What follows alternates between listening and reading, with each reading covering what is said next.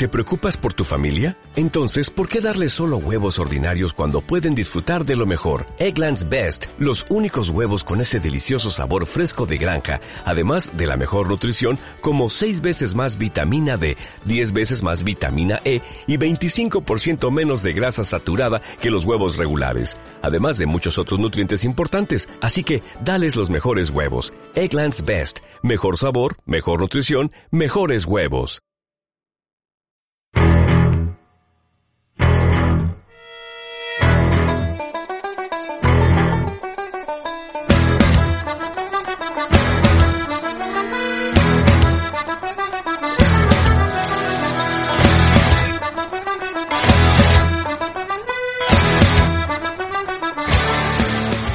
Hola, ¿qué tal? Muy buenas. Bienvenidos un día más al podcast de básquet, entre comillas. Bienvenidos a, una, a un nuevo podcast donde, como siempre, os comentamos eh, cómo va la NBA, cómo van las finales y, en este caso, pues, cómo han ido los tres primeros partidos de esa final entre los Suns y los Bucks, que, por cierto, vimos ese tercer partido en Twitch eh, con bastante éxito. Así que, bueno, eh, os invitamos a que en el cuarto partido, que también lo daremos, pues estéis también por ahí que os, y que nos veamos. Así que bueno, eh, dicho esto, eh, vamos a comentar cómo fueron esos tres partidos, también vamos a comentar evidentemente qué esperamos para el cuarto y los ajustes que puede dar cada equipo.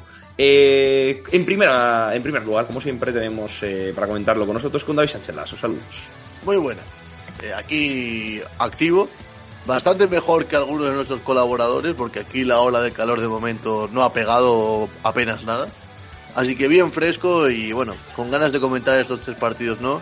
Especialmente el cuarto, que yo creo que quien gane ese partido se acabará llevando las finales de la NBA. Ahí dejo el titular. Eh, para ello, saludamos rápidamente a Mario Cuervo, que también está en un sitio donde la ola de calor no está pegando demasiado. Pues sí, aquí en Ávila de momento sí que llegó en su día a pegar fuerte, pero ahora mismo estamos con una temperatura muy agradable y igual de agradable que fue también esta final de la NBA, donde las dejamos en el pasado directo con ese 2 a 1, que ahora comentaremos cómo fue. Y nada, vamos con ello porque tenemos tres partidos de comentar y sobre todo lo que puede pasar en este cuarto encuentro, que veremos otra vez, como ha dicho Pablo, otro de Twitch. Y por último tenemos al hombre que vuelve hoy al, al podcast, eh, tras, tras unos días de ausencia, eh, porque, porque, bueno, pues, pues, lo que decimos, ¿no? no se puede tampoco tener lo bueno en cantidades industriales. Porque David Sardinero nos lo han robado, hay que, hay, que, ir, hay, que, hay que ser sincero. Hay que ir por partes y por lo tanto ahora tenemos a, como siempre, a Juan Pedro Belmonte. Saludos, Juan. ¿Qué tal, chicos? Ya sabéis que entre David Sardinero y vosotros, pues siempre os elegiría a vosotros. Eso Qué bueno. repito que os lanzo. Y nada, pues aquí sí que haya pegado fuerte el calor y vamos a hablar de, de estos Suns y que sí que vienen bien calurosos a pesar de haber perdido el, el tercer partido. No sé cómo seguir el podcast después de eso. Eh, la verdad es que sí. Dicho esto, vamos a, vamos a comenzar a comentar un poco lo que han sido estos tres partidos que hemos tenido de final. Eh, comenzamos con el primer partido, que si quieres que lo comente David.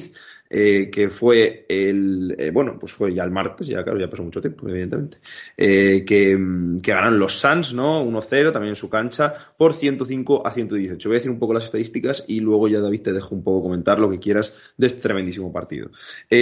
tuvimos el más destacado, los más destacados en, en Milwaukee a Chris Middleton con 29 puntos y, eh, y ya, bueno, ante Toku un poco con, 20 y 17, aunque bueno, eh, no estuvo en su plenitud física. Recordemos que este partido es el que justo venía eh, de, de, la hipertensión en la rodilla en la anterior serie y el primero que jugaba en mucho tiempo también. Y por parte de los Phoenix Suns, pues el más destacado Chris Paul con esos 32 puntos y 9 asistencias. Así que nada, David, ya te dejo para comentar lo que te pareció este partido. Pues lo comentamos un poco, ¿no? En la previa del directo de Twitch de, del tercer partido, pero igualmente lo repetimos para aquellos que no estuvieron. Un primer partido muy marcado y muy condicionado por esa vuelta de Giannis ante Tocumpo, un poco a medio gas, ¿no? Como suelen volver todas las estrellas después de un par de semanas sin jugar como ha estado, como ha estado el dos veces MVP, el griego. Eh, un partido eso, que los Suns dominaron de cabo a rabo y que se decidió por el porcentaje de acierto en la línea del tiro libre, ya que fueron un 96,2% por parte de los Asus, 25 de 26, mientras que los Milwaukee Bucks tan solo anotaron el 56,3, eh, un 9 de 16, porque el resto de estadísticas estuvieron bastante igualadas. Igualdad casi absoluta en tiros de campo, tan solo anotaron un tiro campo más los Phoenix Suns, igualdad casi absoluta En, los triples, bueno, anotó cinco más los, los backs, pero con porcentajes eh, no muy dispares, los, ambos por debajo del, del 50%. Similar las asistencias, similar los rebotes, eso sí, como siempre, exceptuando el tercer partido, que luego lo, lo comentaremos, cuidaron bastante mejor los Suns que los Bucks el balón, cuatro pérdidas menos y también eh, aprovecharon bien los puntos en la pintura, 44 concediendo tan solo 42 eh, por parte de, los Milwaukee Bucks, que también es una cosa que comentaremos luego en el tercero que fue bastante clave. Un partido donde Chris Paul se salió, 32 puntos como he comentado, y de Andre Ayton, que para mí está siendo el mejor jugador de los Suns en estas series, y en esta serie, en esta final, y también lo demostró en el tercer partido, que se está yendo con una facilidad pasmosa a los, eh, al 2020, al 22-19 en sus primeros playoffs. Y por parte de los Bucks, como bien comentabas, Pablo, vemos un quinteto titular que tenía casi todo el peso con Giannis, PJ Tucker, Buque, bueno, Brook López, perdón, Chris Middleton y Drew Holiday. Tres, cuatro de estos cinco jugadores yéndose por encima de los 30 minutos eh, de juego y por parte del banquillo, tan solo relevancia para Conato, que jugó 28 minutos. Luego Forbes y Portis y Tick por debajo de los 15, una participación bastante testimonial, algo que cambiaría después también en el tercer partido, como comentaremos los ajustes de BAT. En este primer partido, además, vimos una tónica que se repitió en el segundo, que fue eh, lo mal que estuvo Drew Holiday desde el lanzamiento, únicamente 10 puntos con unos porcentajes de tiro bajísimos, pero bien en el resto de parcelas, bien en el apartado defensivo, bien distribuyendo el balón, nuevas asistencias y bien reboteando. Pero quizá eh, el mal los dos primeros malos partidos de Drew Holiday y también el segundo mal partido de Middleton, que ahora comentaremos, han lastrado un poco a los Milwaukee Bucks en los dos partidos que jugaron en Arizona. Sí, yo completamente acuerdo con el análisis que haces. Al final, este primer partido, creo que lo dijimos en el directo, ¿no? Ahí todavía no hemos visto quizá un partido, ahora lo comentaremos con el resto, de poder a poder, por así decirlo. Cada uno está un poco condicionado por algo. Eh, este primero, eh, yo creo que está muy condicionado por el tema de la lesión de Yanis. Es verdad que solo tendrá nueve tiros y creo que pues, se va, pues, lo que hablábamos, solamente puntos. Lo cual, pues al final es algo complicado. Ya decíamos el directo que es que a veces pues, los backs tienen diferentes esquemas y juegan, por de manera diferente cuando están de Kumpu y cuando no lo está. Entonces, al final yo creo que este partido es una consecuencia de eso y que todavía pues no se habían ajustado. Por parte de los eh, Suns, vimos prácticamente yo creo que el mejor partido de todos, eh, que más dominante. Eh, bueno, también el segundo estuvo bien en algunas partes, pero bueno, a mí este, la verdad es que sí que parecía que en ningún momento casi los backs podían estar a poder remontarlo.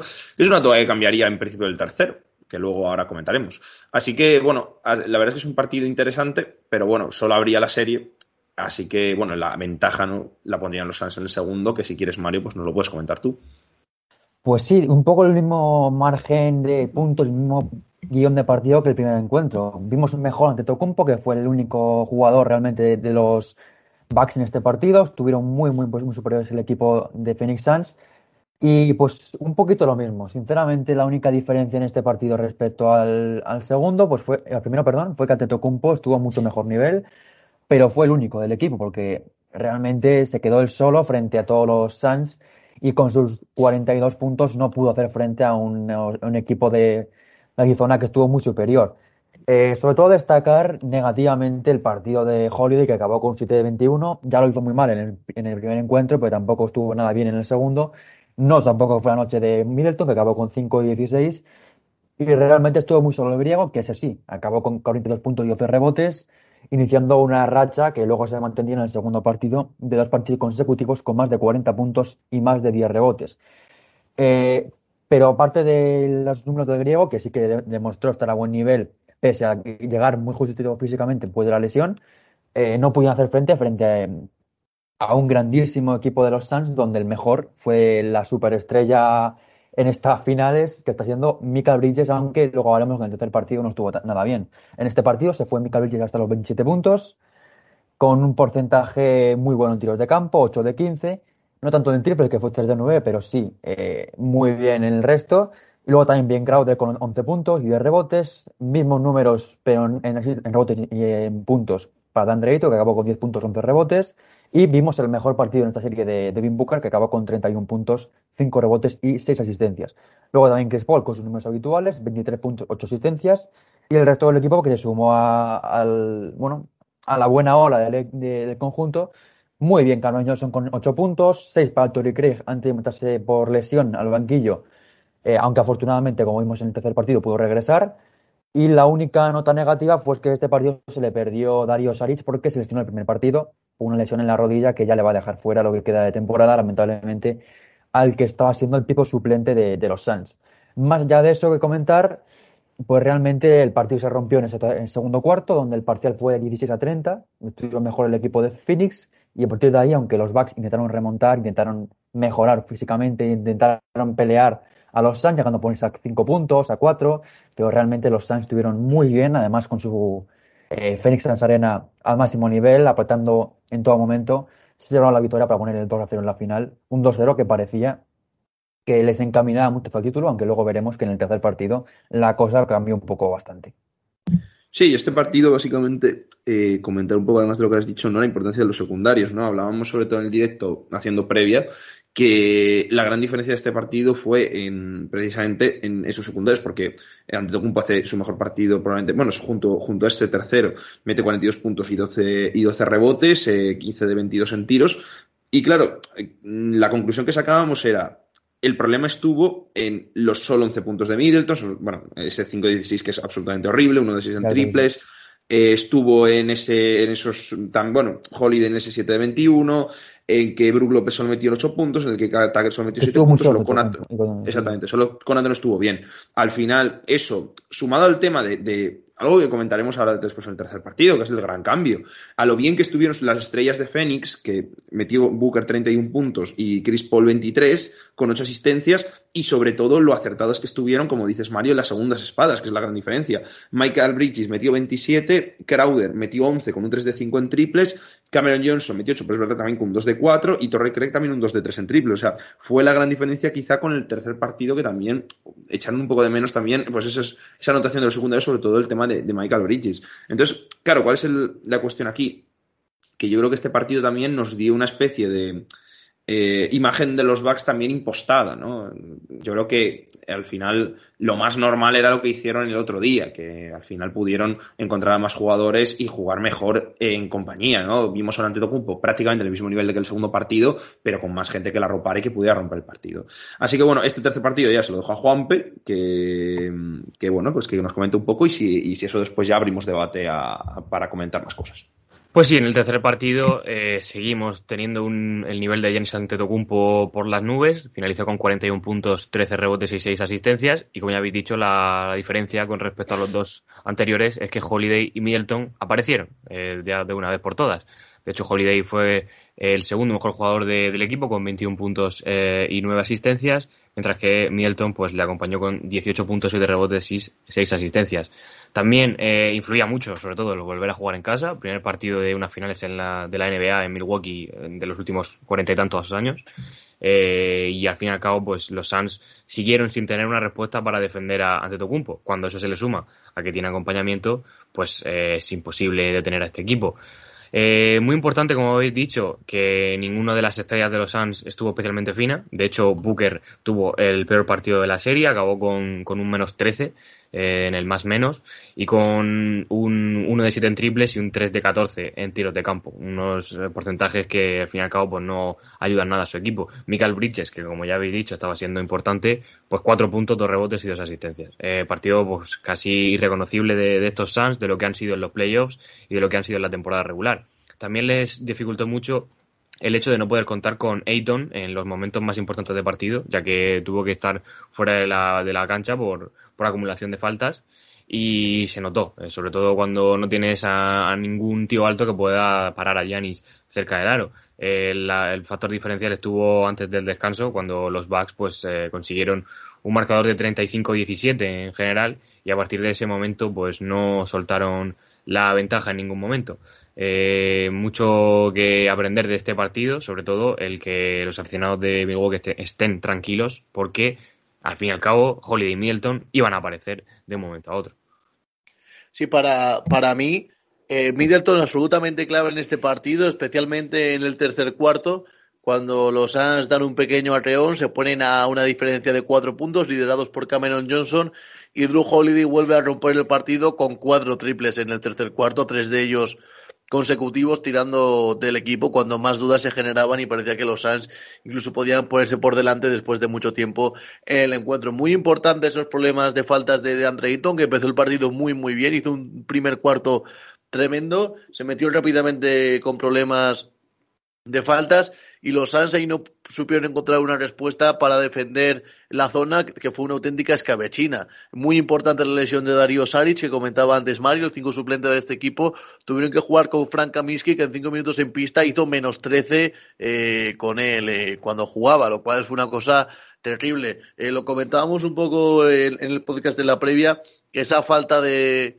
de altura de, de los Suns en el juego interior, si no estaba de Andre Eaton, podías hacerles mucho, mucho daño y eso es lo que ha acabado pasando en el Game 3. También hablábamos de la posibilidad de que Brook López tuviese un papel bastante más secundario, ha acabado pasando en este partido. Le salió bien a Baden-Holzer la jugada de apostar por Portis en quintetos con Giannis Antetokounmpo, hizo un gran partido Bobby Portis eh, desde el banquillo, aguantando bien eh, las defensas y aguantando también a Chris Paul que no estuvo en ningún momento, en ningún momento cómodo, ya que a Brook López se le estaba poniendo cara de Jokic, se le estaba poniendo cara de Zubac y también de, y también de Andre Drummond un poco, ¿no? Así que buen ajuste ese de Portis, incluso jugando en momentos con Giannis de 5, aunque en defensa sí que es cierto que sufrieron un poquito más, porque, especialmente con Ayton porque anotaba a placer en el pick and roll pero creo que eso, que un partido muy inteligente por parte de Baden-Hauser, sabiendo además rectificar sobre la marcha después de que el primer cuarto de Andre Ayton fuese un,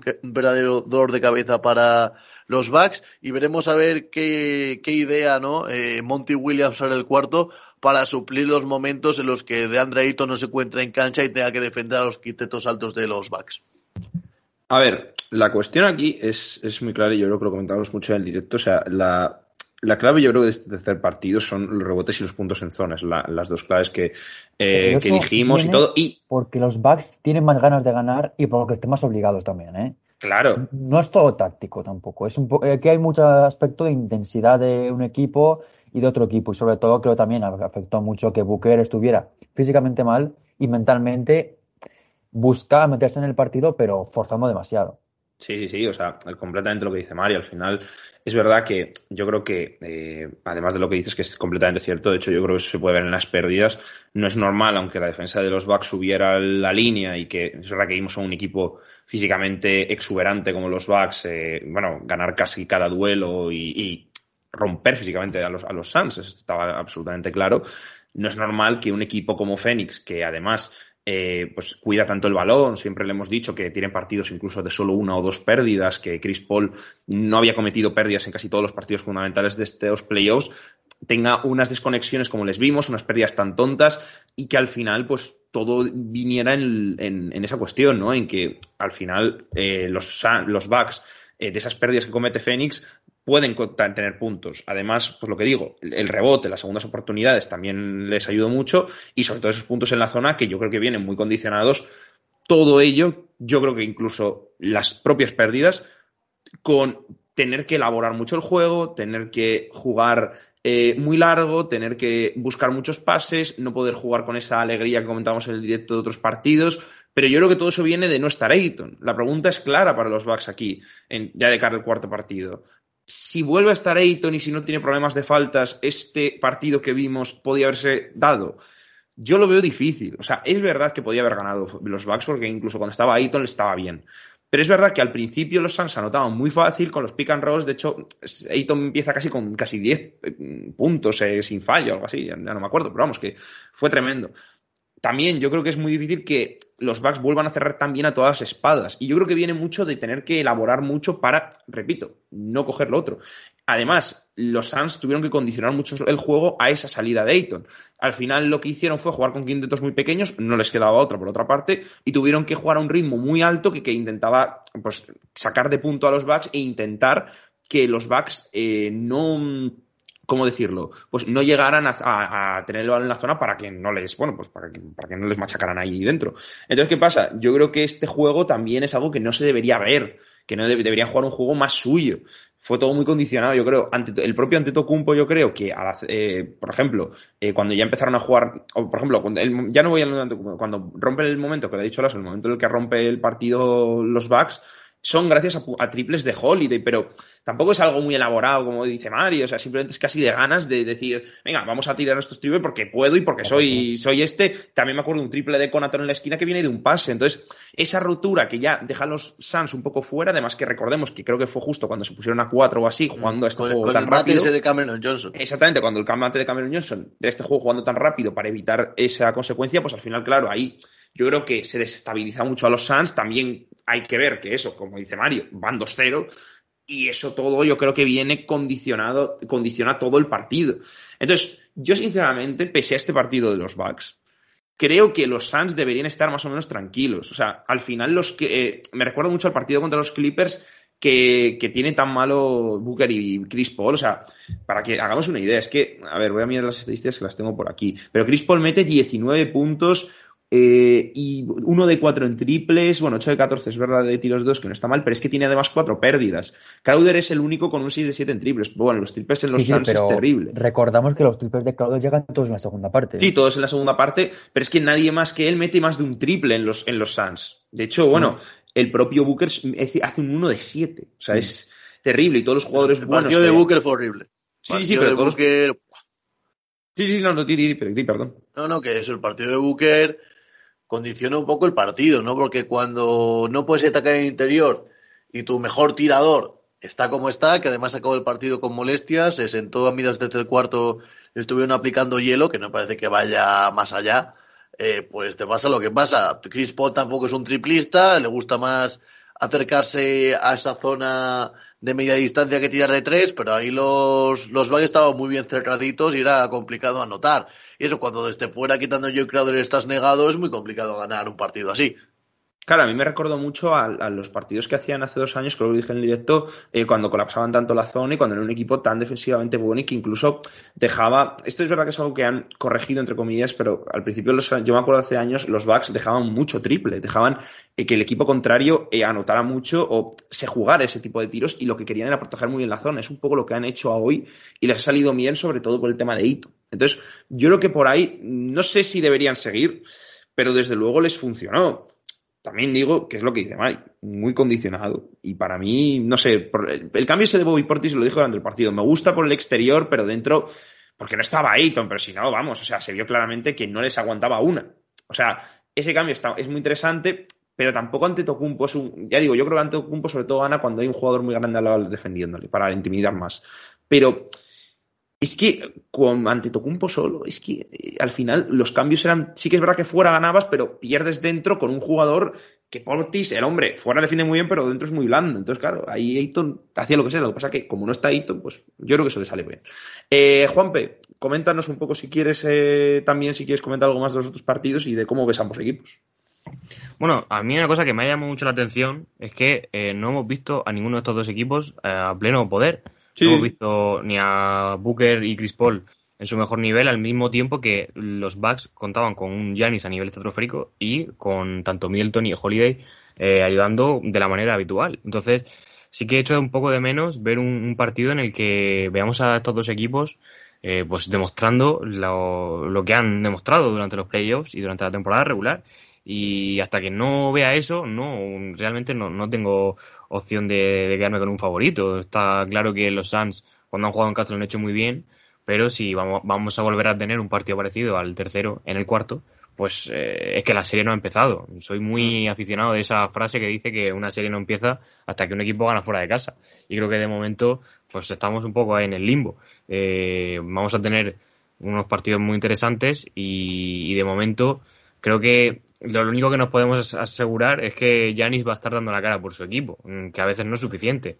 Y que los Suns pues, van a depender de nuevo de muchas circunstancias durante, durante los partidos. Entonces, eh, como digo, estoy a la espera de, ver un, un encuentro que, que, muchos esperábamos antes de que comenzaran las finales y que todavía no, no hemos tenido.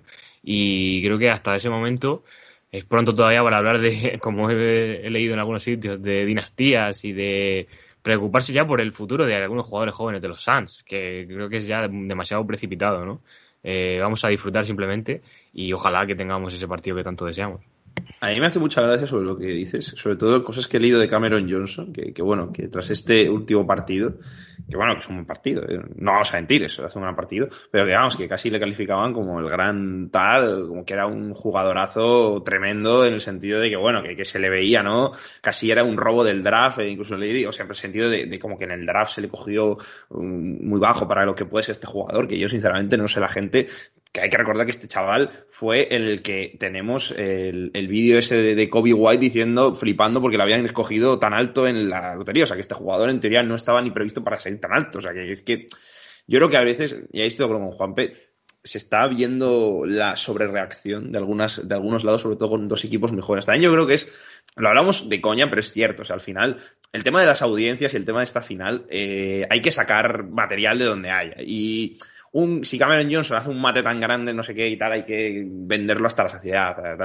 el mate es una barbaridad. Pero no, el mate es una barbaridad, pero bueno, que el mate y el partido que hace, que también es muy bueno. Ninguna, tampoco falta, vamos, que es falta de ataque, claro. Pero bueno. Bueno, Así como, como dije en el directo, en pos del espectáculo, me, parece, me, parece, bien que esa dos más. Esa fue la decisión que tomaron, pero realmente es una acción que pasará esto era como uno de los mejores mates de la temporada y puede que de los últimos años y de las finales. Pero realmente, sí, sí, por supuesto. Pero no es eh, no es un mate que no debería haber valido pero no claro es, el mate de las audiencias claramente. Si eliminan ese mate ya no tienen highlight y ya nada. el mate del EGM hay que recordar que Cameron Johnson eso fue elegido en el draft de 2019 en el draft de Zion Williamson en el puesto número 11 entró en lotería eh, por delante de jugadores como Taylor Hero como Nickel Alexander Walker, como Matisse Taibul, como Brandon Clark o como Kevin Porter Jr. No, no, claro, sí. En plan, sí, además, a mí me parece una grandísima elección porque creo que ahí los, los Suns lo hicieron muy bien en el sentido de no escoger quizá al jugador que estaba previsto ir tan alto, sino el jugador que más útil les venía. Y yo creo que este Cameron Johnson es algo así. Por eso lo flipaba tanto Kobe White diciendo que, bueno, que es que es. Pero que no era un mal jugador, eso lo merecía mucho, pero bueno, que ni él mismo observaba, observaba eso. Si no lo habéis escuchado el vídeo, pues eh, sí que os recomiendo que lo veáis porque es bastante gracioso, para qué mentir. Pero bueno, eh, dicho esto, chicos, si queréis, eh, vamos un poco a, lo que esperamos del cuarto partido. yo creo que va a ser, es que es interesante, es un poco lo que decía Juanpe ahora, o sea, no sabemos muy bien por dónde va a ir, porque hemos visto tres partidos muy diferentes. Entonces, es complicado hacer una esta, hacer un ajuste, ¿qué tal? O sea, yo decía, David, a ver qué ajuste hacía Montigüina. Es que a mí me parece que tampoco necesita muchos ajustes. O sea, es que realmente su ajuste debe ser tener a Andre y eso lo va a tener. Pablo, perdona que, te corte, pero es que creo que hemos llegado a un, punto en el que no podemos predecir nada. No, no, Solamente podemos esperar a que alguno de los dos equipos pues nos dé espectáculo. Y creo que es incluso peligroso, porque nos hace el estar en tierra de nadie no sabemos quién es favorito y, creo que hace mucho, mucho tiempo que no tenemos unas finales que van por este camino. Y eso es muy interesante. Lo comentábamos un poco en la previa, ¿no? Que no es favorito, ahora estamos en medio del desierto del Sáhara. Es lo más igualado que pueda haber una serie del tercer partido. Un 2-1 con ningún equipo ahora mismo que se haya quitado eh, el factor cancha, aunque lo, tengan los SARS, pero ningún equipo gana fuera de casa. Y un cuarto partido donde yo sí que espero, eh, por lo menos en cuanto a nivel de espectáculo, lo que decía Juanpe, ¿no? Que los dos equipos sí que estén al máximo nivel. Ya no es un ya no es un partido de necesidades como el primero donde Gianni estaba medio cojo aún, el segundo donde tuvimos el espectáculo bochornoso que nos ofrecieron eh, nuestros amigos Middleton y Drew, el tercero era un partido que los Milwaukee Bucks, yo creo que todos tenían bastante claro que iban a ganar. Este cuarto yo creo que ya van todos bastante liberados de la presión y espero un buen espectáculo para todos los equipos, especialmente por parte de Giannis Antetokounmpo, los Suns son unas de sus víctimas favoritas.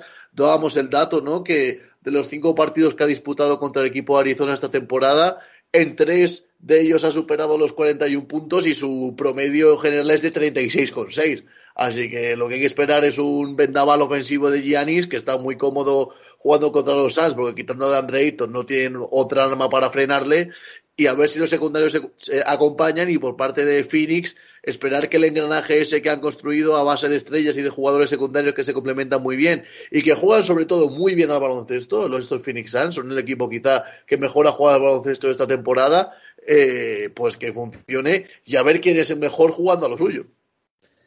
Es bien cierto, la verdad es que sí. No, sí, me acuerdo con vosotros, es que al final es lo que es lo que es lo que tenemos, sobre todo pues eso. Eh, quiero matizar una cosa. Eh, creo recordar que David al inicio del programa ha dicho que el que ganara el, quinto partido. El cuarto, el cuarto. El cuarto, perdón. Eh, pues iba a ser el que iba a ganar. Yo no lo tengo tan claro. Yo creo que ya sea que Phoenix se ponga con ventaja o que Milwaukee empate, yo todavía no descartaría ninguna opción por todo lo que hemos visto hasta ahora.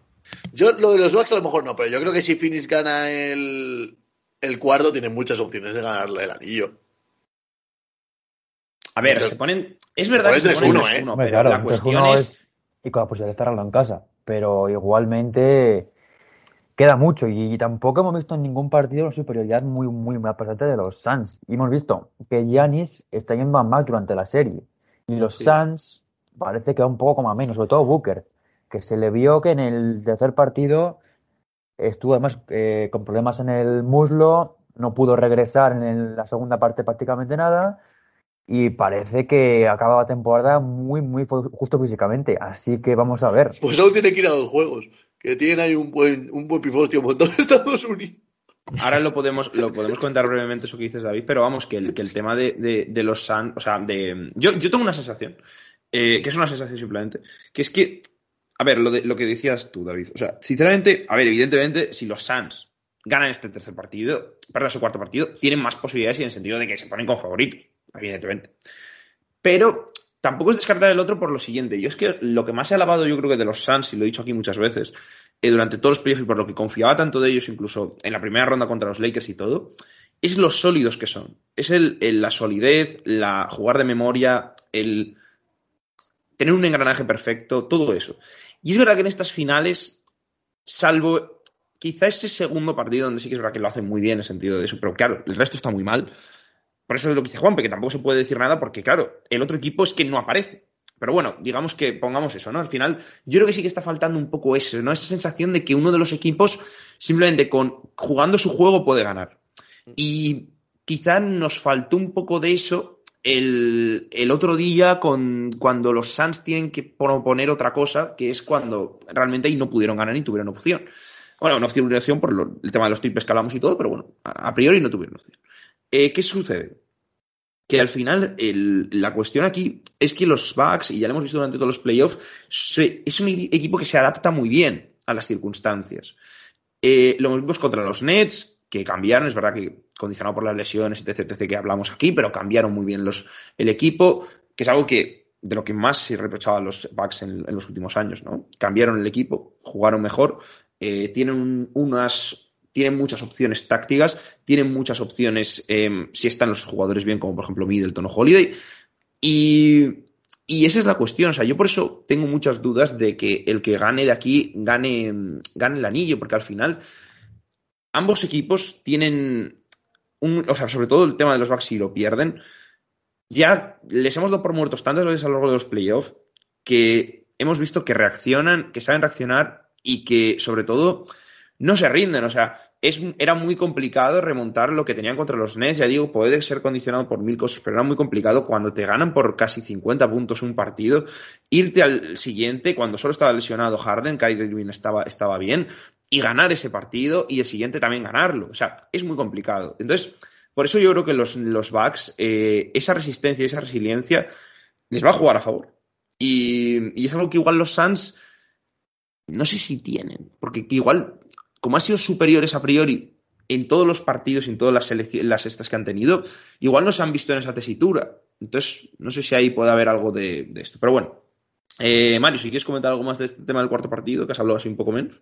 Pues sí, yo era un poco todo lo que estáis comentando. Creo que la clave primero va a ser que los Bucks muestren el mismo nivel de intensidad que mostraron en el tercer partido, que estén igual de acertados tanto Holiday como Middleton, incluso puede ser más también mejor pero realmente la clave no está tanto en los Bucks, sino en la cara que damos de los Suns, porque en el cuarto encuentro vimos que Paul y Booker estuvieron cada uno a lo suyo. Paul jugando el solo, con sus 18 puntos, pero todos ellos eran individuales, canastas de talento individual, y Booker en ningún momento pudo contar con Paul y en ningún momento pudo encontrar eh, esa aspiración que sí que tuvo en el segundo partido.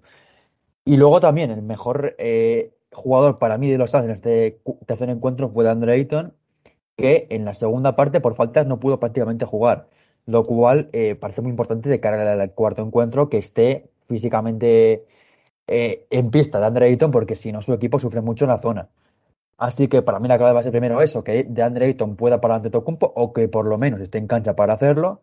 Y luego eh, que tanto Paul como Booker, sobre todo tengan conexión entre ellos, puedan encontrarse eh, ellos en pista, como no fueron en el tercer partido, que estuvieron cada uno en solitario. Booker porque no estuvo en cancha y porque cuando estuvo estuvo mal.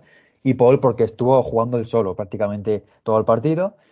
Y si mantiene solo los Bucks, pues tiene mucho ganado, evidentemente. Y eh, por parte de, los Bucks, si tienen esa versión que dimos en, el tercer encuentro eh, de, entre, Tocumpo y sobre todo la acompaña tanto Holiday como Middleton o Brook López o Conaton o PJ Tucker, tienen mucho, mucho ganado. Creo que la clave va a estar sobre todo en esa intensidad que puedan mostrar los Bucks. Si muestran el mismo nivel de intensidad que vimos en el, en el tercer encuentro, se van a llevar esa batalla por el rebote y esa batalla por el rebote al final va a ser decisiva porque si jugadores como Tocumpo pueden rebotear en tu canasta tan, fácilmente como fue en el tercer partido, al final eso te acaba mermando físicamente y mentalmente y la victoria puede acabar ahí.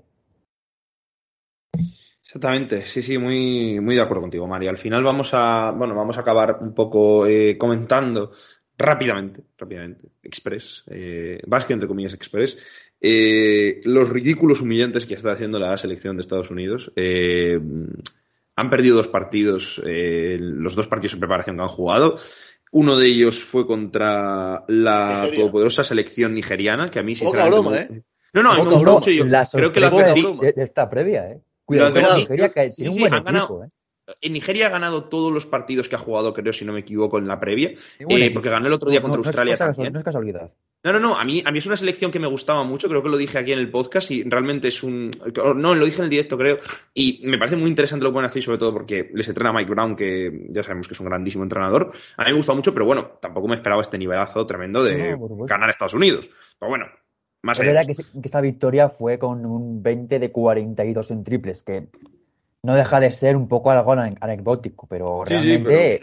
Pero luego gana Australia. se marcó Nigeria y ganar a Estados Unidos. y sobre todo el partido que se marcó contra Argentina le hacen ser favoritos para ese grupo que tienen. ¿eh? Que y, tienen hablamos. Alemania, Italia, Nigeria. Que, sí, sí, hablamos de que el de España puede ser el grupo de la muerte, pero ojo a ese grupo B: Nigeria, Alemania, Italia, Australia. Exacto, sí. sí. Vaya grupo. El de Estados Unidos sí que es cierto que es un poco más de andar por casa, ¿no? Tiene a Irán y la República Checa, Estados Unidos, para poder ganar esos partidos. la República Checa en el Mundial de 2019 estuvo muy cerca de ganarles ya. ¿eh?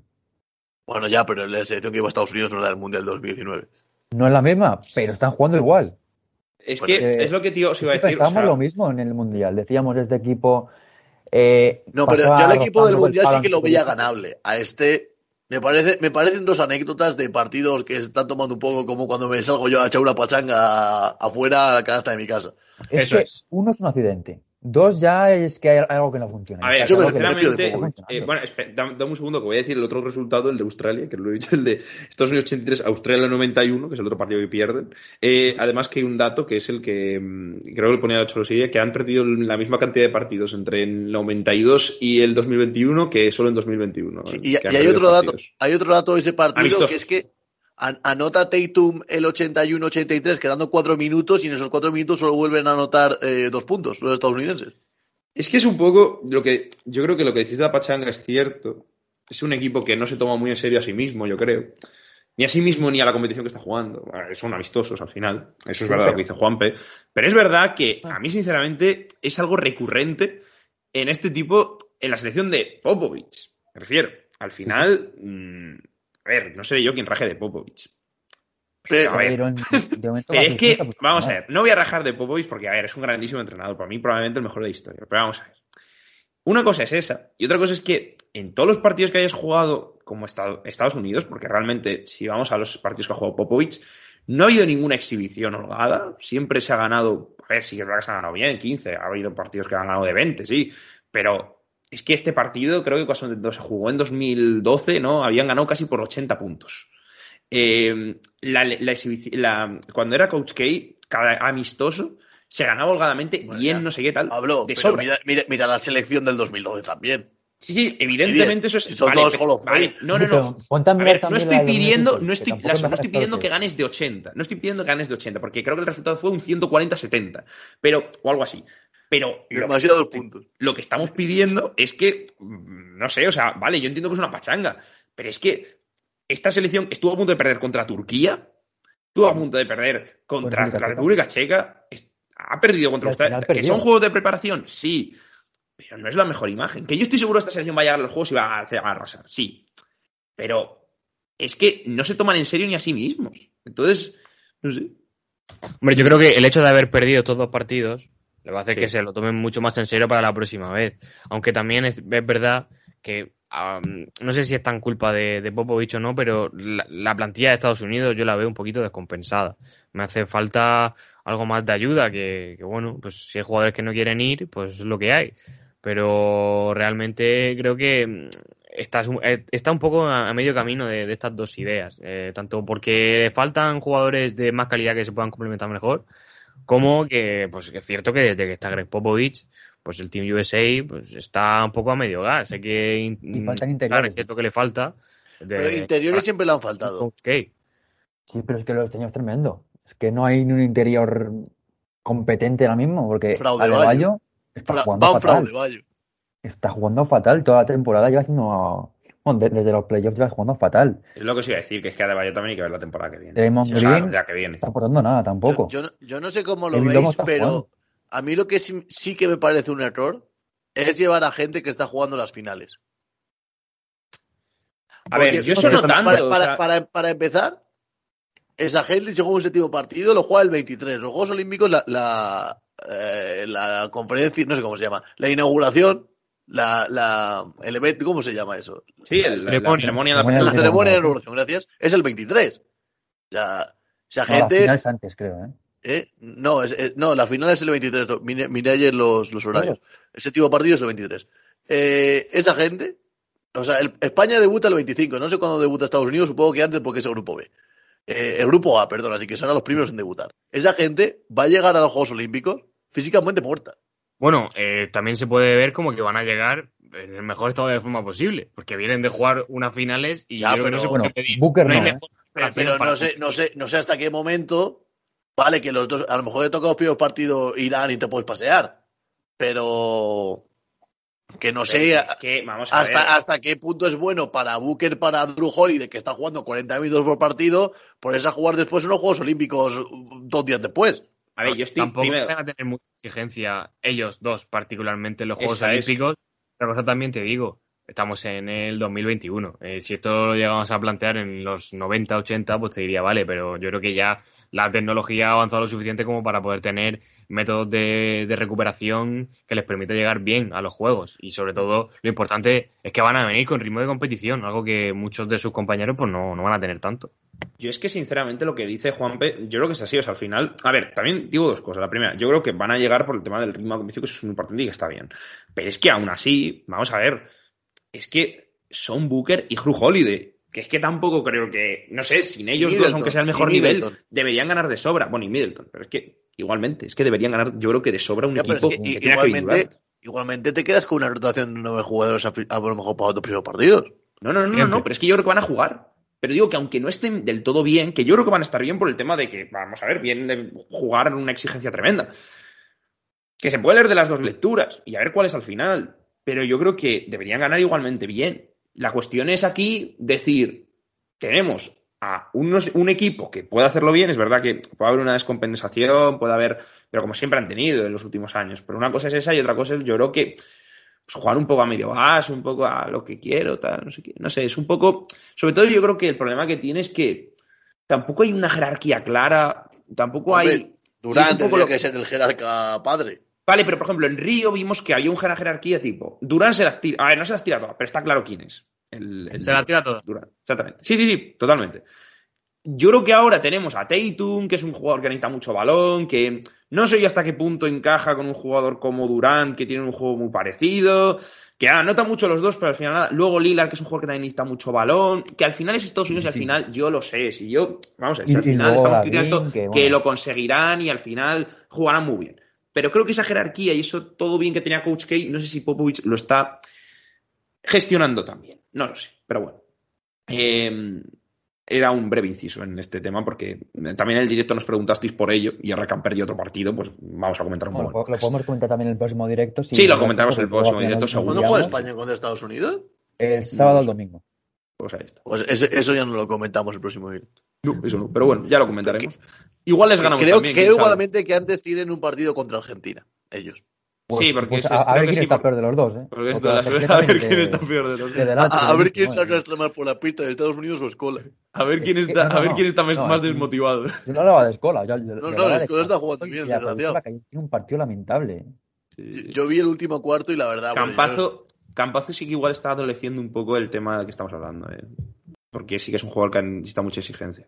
Pero bueno, en fin, eh, vamos a acabar. No, no, sí, sí, sí, sí, pero yo creo que igual a Campazo sí que se le puede exigir, bueno, excusar, mejor dicho, mejor que exigir eso, o sea, porque pasa eso, pero bueno, en fin, eh, ha tenido una temporada complicada y todo eso, bueno, o sea, complicada en el sentido bueno para él, pero que igual pues ha jugado a un nivel o con una exigencia física que quizá en Europa no hubiera tenido. Bueno. Hay que ser más cabrones. Exactamente. Dicho esto, chicos, muchas gracias por escucharnos. Recordad que tendréis ese tercer partido eh, mañana a las 3 de la mañana, bueno, pasado mañana, como queráis verlo, a las 3 de la mañana. La madrugada eh, del miércoles al jueves. Ahí está. A las 3 de la mañanita eh, estaremos por aquí contándos todo lo que pase en el todopoderoso encuentro entre los, entre los Phoenix Suns y los Milwaukee Bucks, ese cuarto partido. Así que nada, muchas gracias por escucharnos. Y seguidnos en, Twitter, en Instagram, arroba B entre comillas y arroba básquet barra entre comillas para pues enterar cuando estamos en directo y todo, porque estaremos un poco antes y en Twitch también, evidentemente. A ver, se sobreentiende, vamos a En Twitch te avisa también si estás en directo, si tienes la aplicación. Exactamente. Te descargas la aplicación, haces ah, todo. El, espacio del móvil. A quitaros ah. Tinder y a descargarse. Eso, eso. No seáis viciosos. Dicho esto, nada, muchas gracias por, por escucharnos y nada, un abrazo y nada, adiós. ¿No te encantaría tener 100 dólares extra en tu bolsillo?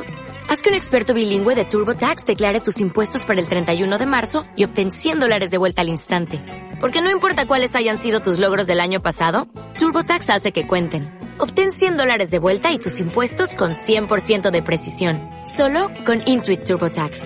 Debes declarar para el 31 de marzo. Crédito solo aplicable al costo de la presentación federal con TurboTax Full Service. Oferta sujeta a cambios o cancelación en cualquier momento.